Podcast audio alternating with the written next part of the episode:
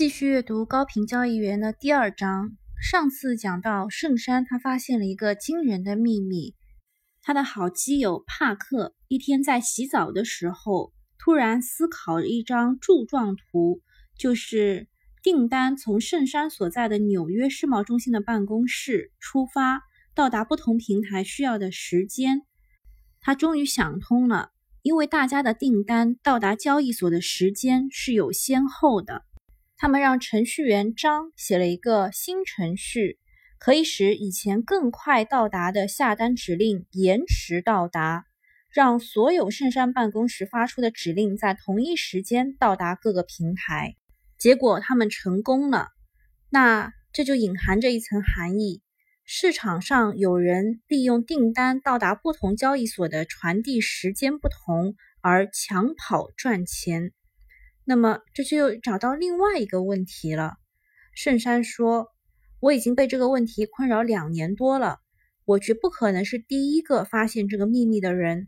那么其他人都怎么样了呢？”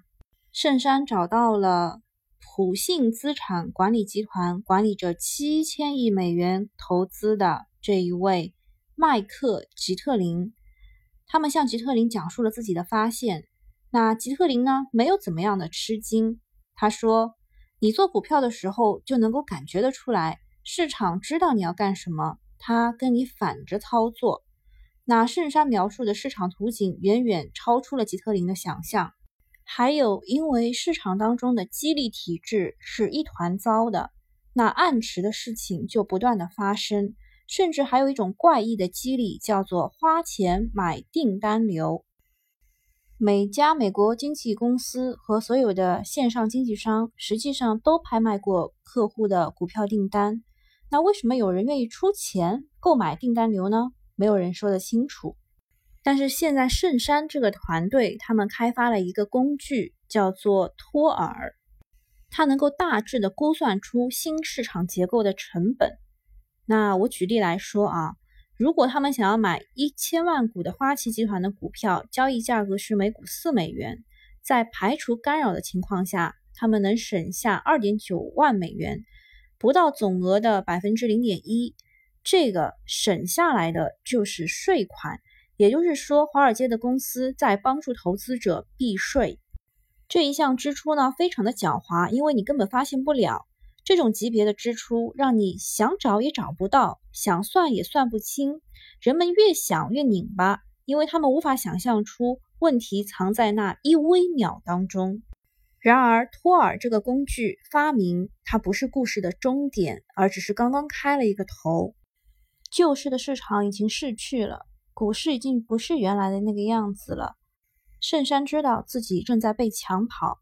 有其他交易员在一家交易平台上注意到了他的股票需求，于是事先把其他交易平台的这只股票买到手，然后再高价卖给他。他找到了嫌疑犯，那些高频交易员们。圣山能够感觉得到，问题就是这类市场新人制造的，他只是不知道他们是怎么做到的。